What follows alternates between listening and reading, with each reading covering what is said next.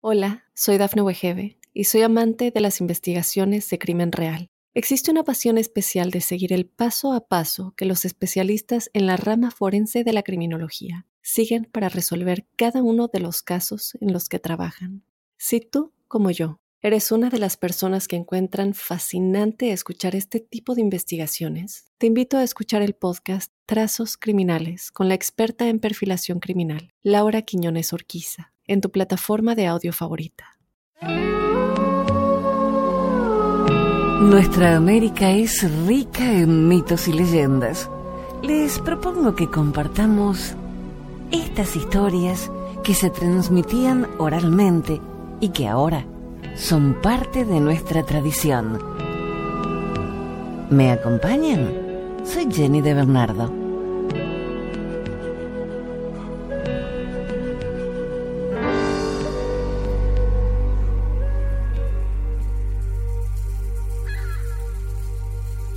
Una visión del más allá.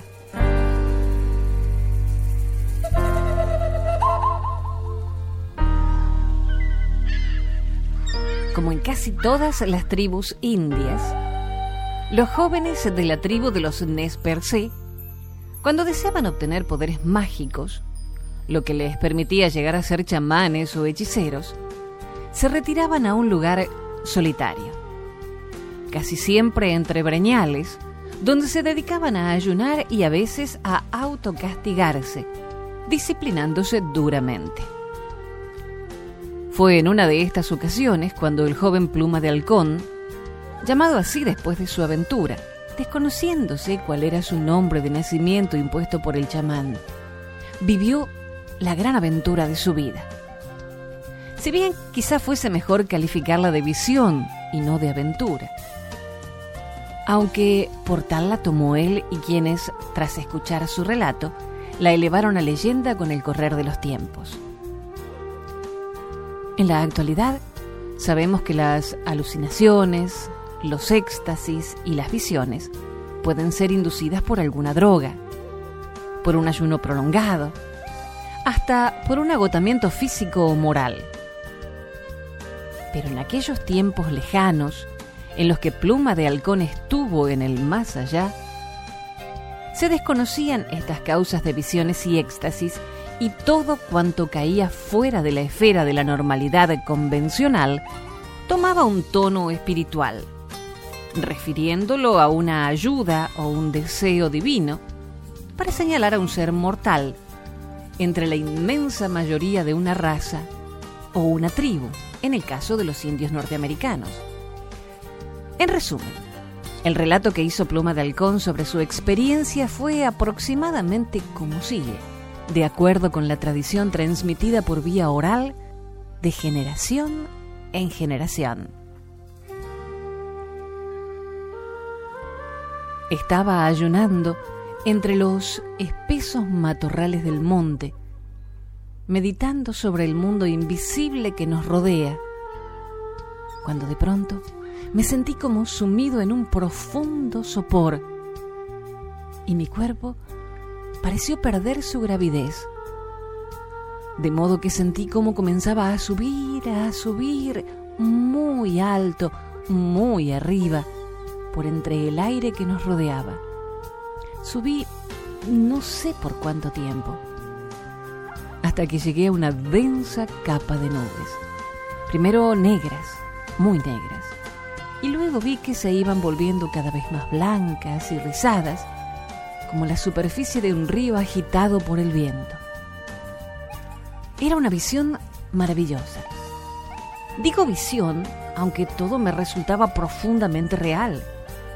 Sabía que podía tocarlo todo con las manos, a pesar de que cuanto divisaba era transparente, pudiendo ver a través de los árboles, las casas, porque no tardé en encontrarme en medio de una especie de plazoleta formada por casas de adobe, en cuyos portales los indios formaban corros, discutiendo, según presumí, sobre asuntos de importancia para ellos. ¿Acaso estaba en el cielo y este era solamente una copia de lo que existía en la tierra? ¿Era tal vez la tierra una copia de aquel cielo? ¿Eran aquellos indios las almas de los difuntos en la tierra? Era imposible dar respuesta a estas preguntas. De repente se apoderó de mí un frenesí. Necesitaba saber la verdad de mi visión o de mi nueva existencia, si es que lo era. Gemí sordamente y al punto se presentó ante mí un anciano de barba larga y blanca, de mirada dulce y soñadora, el cual haciéndome de la mano, empezó a pasear conmigo por aquella plazoleta y sus calles adyacentes, todas compuestas de edificios más bien bajos, con fachadas de un blanco impoluto. No estamos en el cielo, comenzó a decir el anciano, ni tampoco en la divina morada del gran Manitú. Lo que estás viendo es la antesala del reino de los cielos, un lugar donde los espíritus que han merecido gozar de la divina presencia deben vivir por algún tiempo para desprenderse de los resabios y los usos y costumbres adquiridos durante su paso por la existencia terrenal al tiempo que viven aquí, donde todo respira paz y sosiego. Y así era en efecto. Los difuntos se van despojando de sus taras y defectos, con los cuales no podrían llegar delante del Ser Supremo, sumo hacedor de todo lo visible e invisible. Los espíritus que penetran en el reino del Señor han de estar purificados sin la traba que suponen sus manías y vicios, sin el lastre de sus inquietudes, de sus ambiciones, de sus envidias y rencores. Todo esto debe pertenecer al pasado, debe quedar completamente olvidado. Tú que has llegado a este lugar de tránsito, debes saber que todavía no ha llegado tu hora. Has de volver a la tierra, a tu tribu, a cuyos miembros instruirás sobre lo que te ha ocurrido, para que sepan que les aguarda otra vida, otra existencia eterna, mas que para gozar de ella han de vivir en paz consigo mismos y con los demás. Ahora volverás a la tierra, pero no olvidarás, envuelto por tu atavío carnal, lo que acabas de ver y mis palabras. Hijo mío, vive en paz. Esto es lo que vi y lo que escuché de labios de aquel bondadoso anciano antes de encontrarme nuevamente en el monte donde había estado ayunando sumido en la oración. ¿Realidad? ¿Sueño? ¿Éxtasis? No os lo puedo decir añadió el joven indio a los demás componentes de su tribu que le estaban escuchando. Es posible que no me creáis, pero esto es lo que me ha sucedido durante mi retiro solitario. Fue el chamán de la tribu quien avanzó hacia el joven y exclamó, Yo sí te creo, y a partir de ahora serás pluma de halcón. Yo te enseñaré los secretos de mi profesión y a mi muerte me sucederás como chamán de esta tribu. No hay la menor duda en mi mente de que el gran Manitú ha fijado en ti sus divinos ojos. Tal es la leyenda que durante siglos se ha contado, incluso en la actualidad, entre las diversas naciones indias.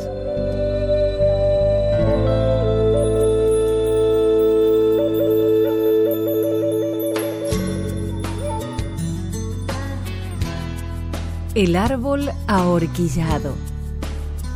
Esta leyenda pertenece a las tribus llamadas del noroeste.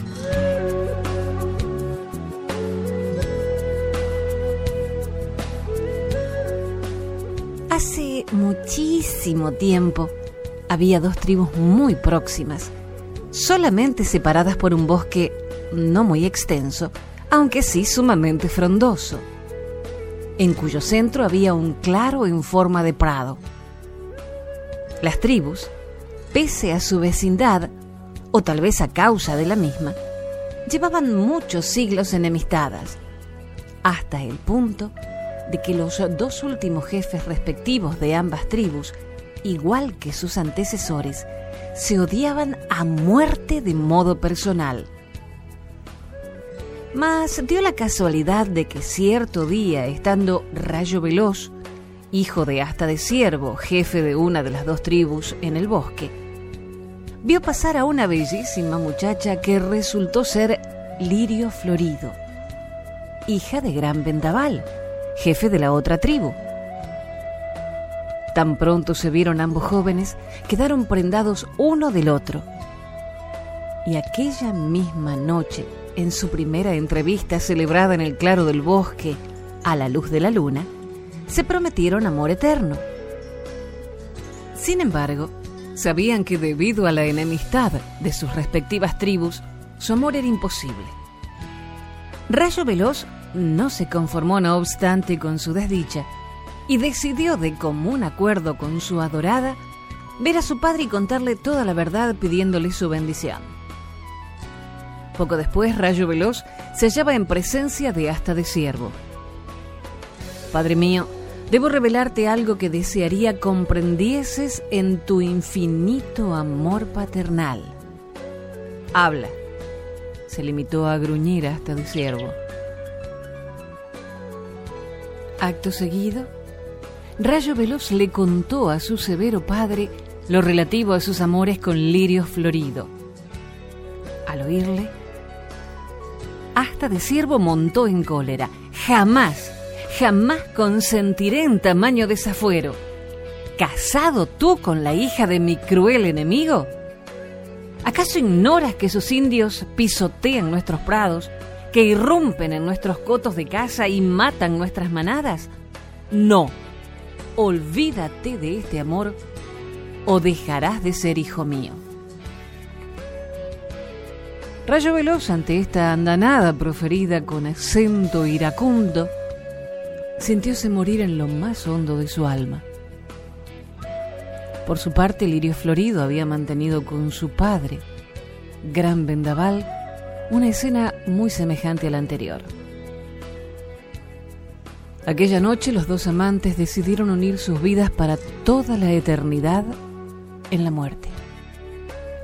Sin titubear ni un solo momento, Rayo Veloz extrajo su puñal de caza del cinto y cortó las venas de las muñecas de su amada, y luego procedió a realizar la misma operación con las suyas.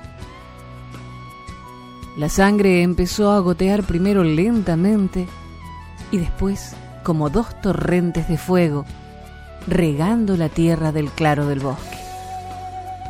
Los dos enamorados no tardaron en caer en tierra exangües.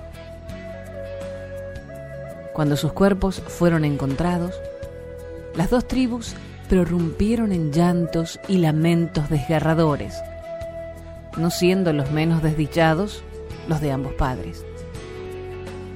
Sin embargo, la enemistad tribal continuó todavía por unos días, hasta que alguien se dio cuenta, harto maravillado, que en el claro del bosque, en el mismo lugar donde la sangre de los dos enamorados había empapado el suelo, empezaba a brotar un árbol que milagrosamente, en unas cuantas semanas apenas, adquirió una gran corpulencia al tiempo que de su grueso tronco salían dos ramas llenas de hojas que no tardaron tampoco en entrelazarse profusamente.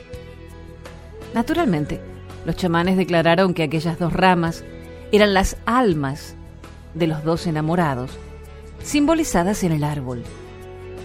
Los dos jefes, hasta de Siervo y Gran Vendaval, decidieron fumar la pipa de la paz y sellar una nueva amistad que debería ser tan duradera como el amor de Rayo Veloz y Lirio Florido.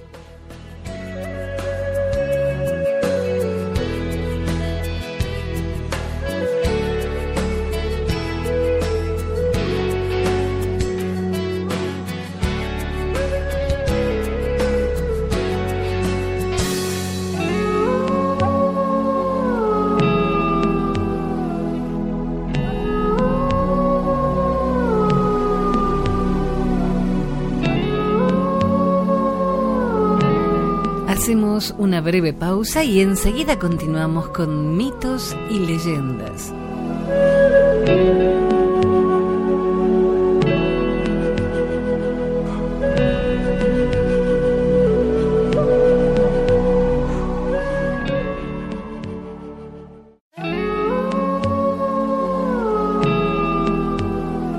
Continuamos compartiendo mitos y leyendas de nuestra América. Soy Jenny de Bernardo. Nos acompaña en la música el grupo ecuatoriano Causac.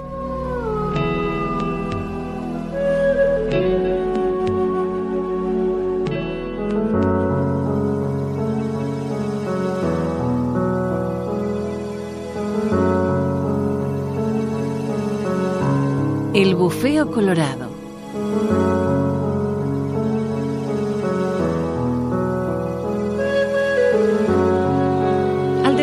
Del Amazonas, la gente lo llama simplemente bufeo colorado, y así lo distinguen de sus otros hermanos que son de color gris.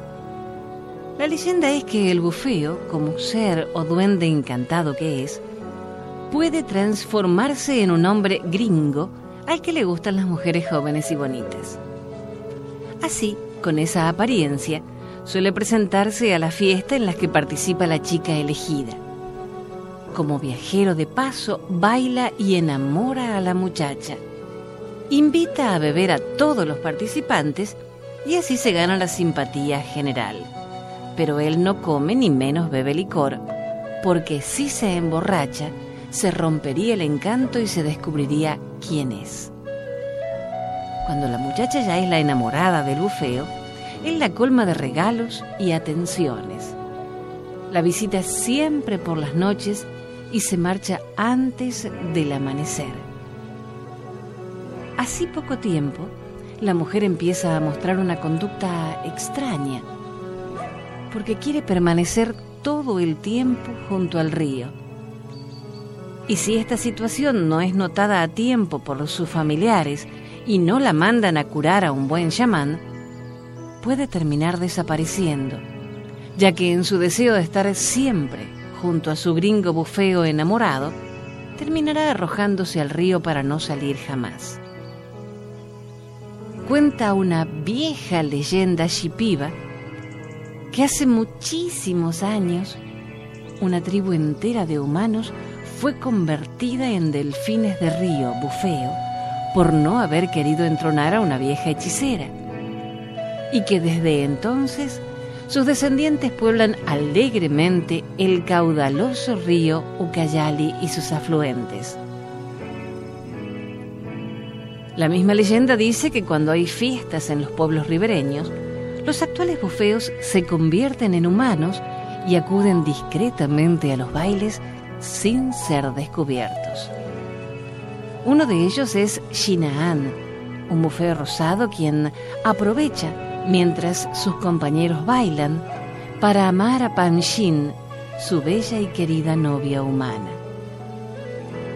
Dicen que los bufeos, antes de volver al río, leen los periódicos de los hombres y así regresan al agua muy contentos, agradeciendo a aquella vieja hechicera que condenó a sus ancestros a ser delfines y no humanos, quienes son los culpables de muchas cosas desagradables que ocurren en nuestro mundo.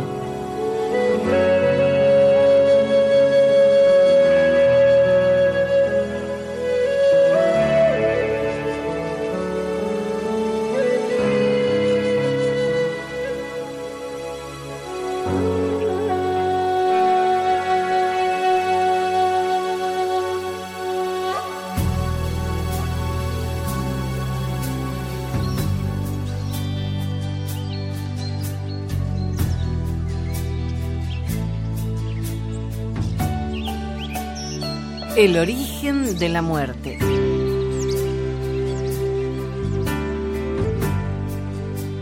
La muerte siempre tiene con quien bailar.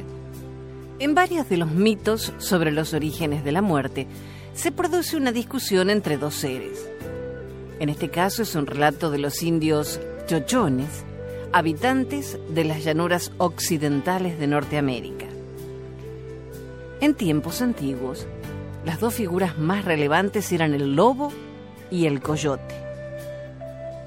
Y era este último el que siempre trataba de descomponer los planes del otro. Un día dijo el lobo, cuando una persona muere, se le puede devolver la vida disparando una flecha sobre la tierra que hay bajo ella. Pronto replicó el coyote que no le parecía buena la idea, ya que si toda la gente recobraba la vida, acabaría por haber demasiado en el mundo. El lobo aceptó su razonamiento, pero decidió que fuera el hijo del coyote el primero en morir. Y su deseo provocó la muerte del muchacho. El coyote desolado acudió a verlo y contándole lo sucedido, le recordó sus palabras, que las personas podrían revivir disparando una flecha bajo ellas. Pero el lobo respondió con el argumento del coyote, y es desde entonces que así ha sucedido.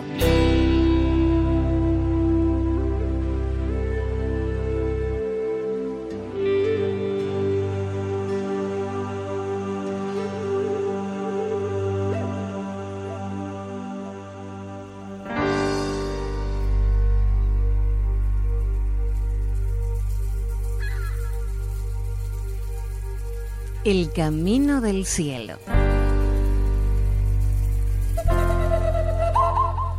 Este era un matrimonio de viejecitos muy pobres que tenían tres hijos. Un día, el mayor pidió permiso para salir a rodar tierra y buscar trabajo. Los padres se pusieron muy tristes, pero como el hijo insistió tanto, le dejaron hacer su voluntad.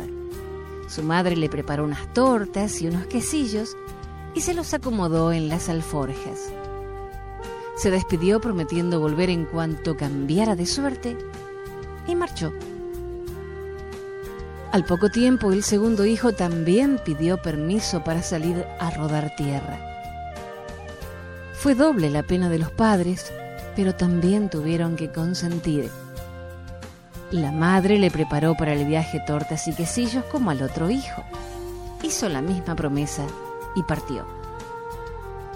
Cuando el menor, que era un niño, dijo a los padres que quería salir a buscar trabajo como sus hermanos, los viejecitos se echaron a llorar y le pidieron que se quedara. Él les aseguró que se conduciría con prudencia para que nada malo le sucediera y lo dejaron marchar. Esta vez la madre no pudo darle más que una sola torta y un solo quesillo. El mayor encontró en el camino un viejecito, muy pobre al parecer. Iba montando en un burro y le pidió algo de comer. No tengo nada, le contestó ásperamente. ¿Y eso que llevas en las alforjas? ¿Qué es? Eso es carbón, le dijo en tono de burla que carbón se te vuelva cuanto pongas ahí, le respondió el viejo y siguió su camino. El mediano encontró en otro punto del camino al viejecito que pedía limosna y también se la negó. Con él sostuvo el mismo diálogo que su hermano mayor, y que carbón se te vuelva cuanto lleves allí, fueron las últimas palabras del viejo. En otro lugar, el viejecito que pedía pan se encontró con el hermano menor. El niño no solo fue cortés y respetuoso, sino que partió con él su torta y su quesillo. Tienes un corazón de oro, que oro se vuelva todo lo que pongas en tus alforjas, le dijo el viejo agradecido y se despidieron. Llegó el mayor a la casa de un señor poderoso y pidió trabajo. Señor le dijo que precisamente buscaba un mandadero para encomendarle un encargo urgente. Necesitaba mandar una carta a una señora que vivía lejos. Debía recorrer un camino lleno de accidentes, guiado por unas ovejitas. Nada debía temer ni retroceder ante ningún peligro si quería cumplir el mandato. El muchacho aceptó. A la mañana siguiente le entregaron la carta y soltaron las ovejitas que emprendieron la marcha. Él las siguió. Después de caminar algunas horas llegaron a un río de aguas cristalinas pero muy caudalosa. El muchacho sintió miedo. Pensó que el viaje era un pretexto para hacerlo morir ahogado y regresó. Las ovejitas pasaron mojándose apenas las pezuñas. El patrón despidió al muchacho porque no le había servido para su trabajo y le dijo, dime, ¿cómo quieres que recompense lo que has hecho a mi servicio? ¿Con un Dios te lo pague o con una carga de oro? Con una carga de oro, señor. ¿Qué puedo hacer con un Dios te lo pague? Con la carga de oro emprendió viajes a su casa. En todo el camino no hizo otra cosa que rumiar su felicidad de ser rico y pensar en el asombro de sus padres al verlo descargar el oro. Al llegar, gritó a los viejecitos desde lejos que abrieran las sábanas que traía oro para llenar todos los baúles. Así lo hicieron, y al vaciar su carga, cayó carbón en lugar de oro el enojo de los padres por lo que creían una burla fue mayor al conocer la falta de piedad y poco valor de su hijo, cuando él les relató todo lo que había sucedido y recordó las palabras del pordiosero. El segundo hermano llegó al poco tiempo a la casa del rico hacendado. Le ocurrió en todo exactamente lo mismo que al primero y su carga de oro, al ser vaciada en las sábanas de sus padres, se convirtió también en carbón. El menor llegó a pedir trabajo en la casa del mismo amo, quien le encomendó la misma tarea y le hizo las recomendaciones acostumbradas. Aceptó y prometió cumplir fielmente las órdenes.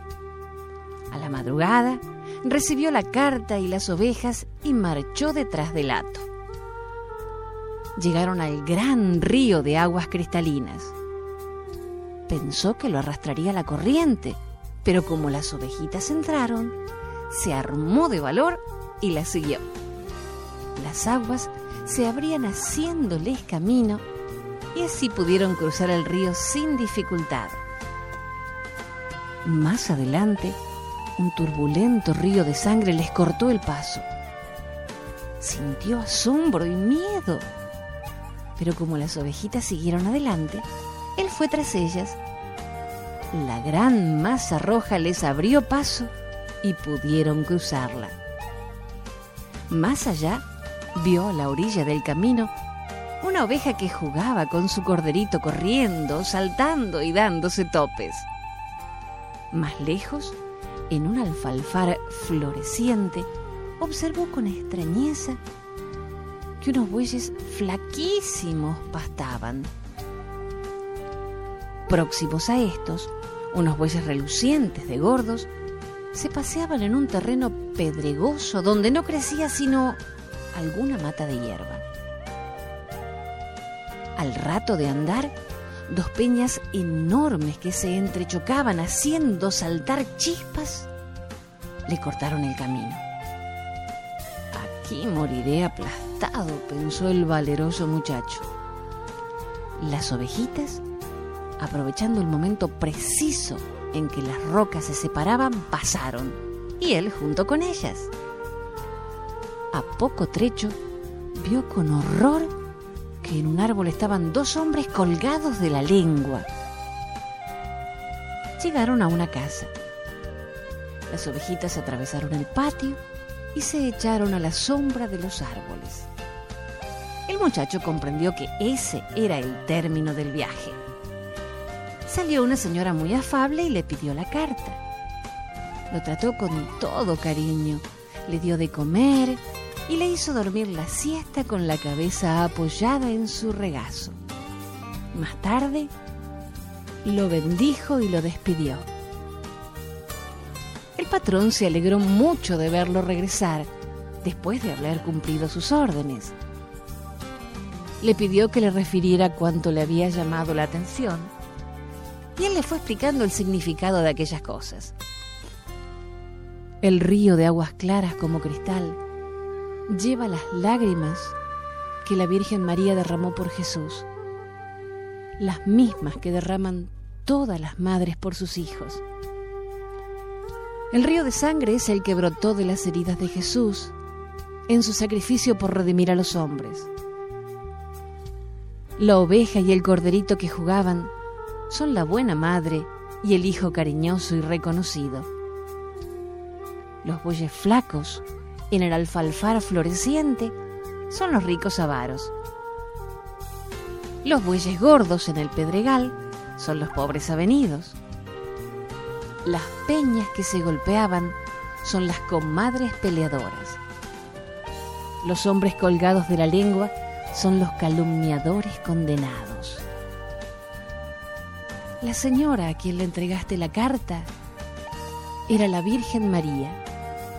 Y el viejecito que pedía limosna, Jesús, que recorría el mundo probando la caridad de los hombres. Las ovejitas eran ángeles. Dime ahora, ¿cómo quieres que te recompense? ¿Con un Dios te lo pague o con una carga de oro? Oh Señor, contestó el muchacho, una carga de oro ha de terminarse algún día, mientras que un Dios te lo pague dura siempre. Deme usted un Dios te lo pague. Y así se fue. Cuando regresó a su casa, los padres lo recibieron contentísimos. Había dicho que no traía nada, pero al descolgar las alforjas, se encontró con que estaban llenas de oro. Cuando contó lo que le había ocurrido en su viaje, todos reconocieron que el oro era el premio que Dios daba a sus virtudes. Los hermanos arrepentidos prometieron enmendarse. Todos vivieron ricos y felices.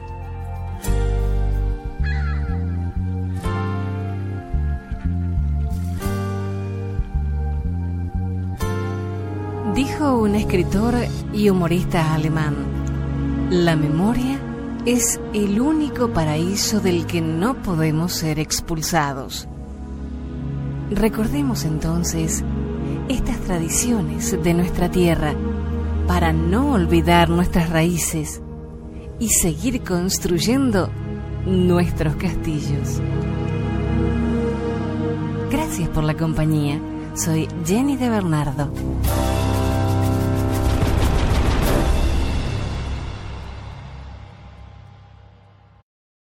Hola, soy Dafne Wegebe y soy amante de las investigaciones de crimen real. Existe una pasión especial de seguir el paso a paso que los especialistas en la rama forense de la criminología siguen para resolver cada uno de los casos en los que trabajan.